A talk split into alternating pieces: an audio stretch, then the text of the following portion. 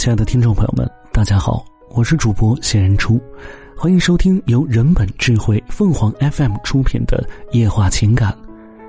冬夜，主吹的母亲，太阳落山后，空气马上就冷下来了。母亲便收拾了门前的板凳，去柴场取柴，准备生火，生的一炉红红的炉火。我们这些孩子才有了主心骨。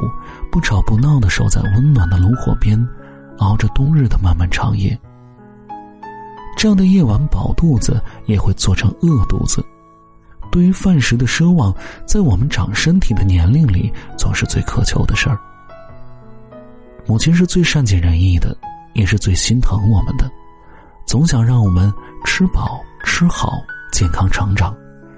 看着我们一点点的长高长大，母亲的嘴角。溢出了幸福的笑容。勤劳的母亲总会给灶间备上足够的柴火，以供晚间给我们煮炊。母亲给我们夜里煮炊的习惯，是我自小就有的。听哥哥姐姐说，在田地承包到户后，我们家有了足够吃的口粮时，母亲就开始夜夜给我们煮炊了。在母亲来说，没有必要再为了省下一两顿口粮而让我们饿着肚子，影响我们长身体。夏天总是好点儿，天气暖和，动不到手也动不到脚。可是到了冬天就不一样了，滴水成冰，手冷的都不敢往外伸，搁外面放一会儿就冻得跟冰坨一样。在那样的夜晚，最享福的就是坐在红彤彤的炉火边上了。人一坐在火炉边上，就不愿意起身了，实在憋得招架不住了，才起个身儿到院子里去上厕所，方便完马上又回到火炉旁。其实母亲也是怕冷的，熟人都怕冷。母亲身形瘦小，而且一直体寒，还有严重的风湿性关节炎。当年她在月子里也没能好好的休养，要干重活，受湿受冷，落下了一身的恶疾。是，在冬天的夜晚，就算母亲有着这样那样的不适，却一如既往的天天给我们煮炊。在寒气漫溢的冬夜，将一碗一碗热气腾腾的饭菜呈现在我们面前，让我们过着严寒岁月里最幸福、最馨香、最暖心的温情生活。年幼的我们并不懂得母亲的苦与累，只要有人做给我们吃就行了。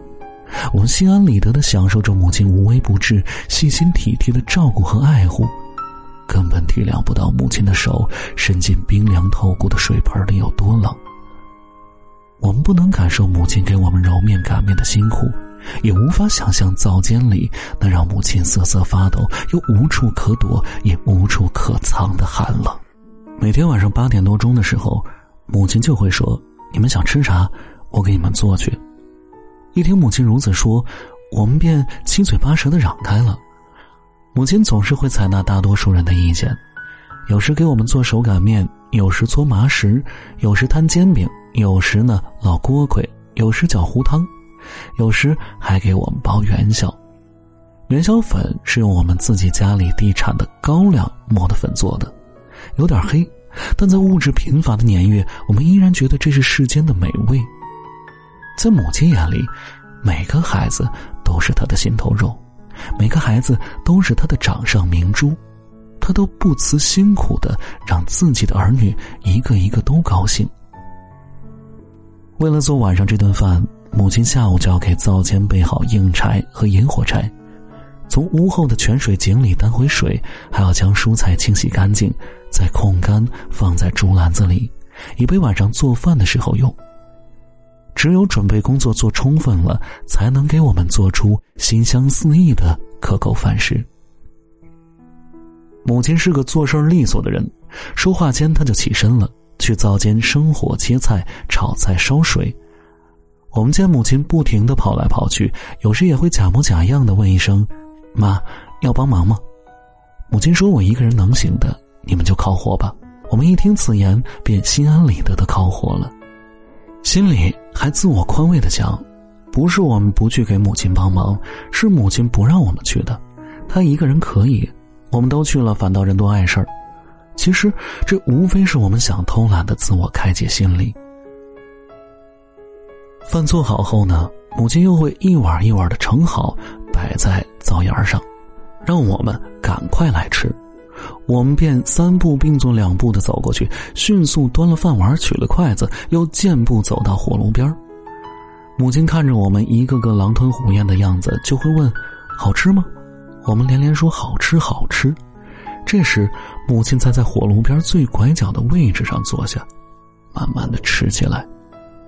我们一个个都吃饱了，打着饱嗝，惬意的拍着肚皮儿。母亲又不声不响的去洗锅洗碗了。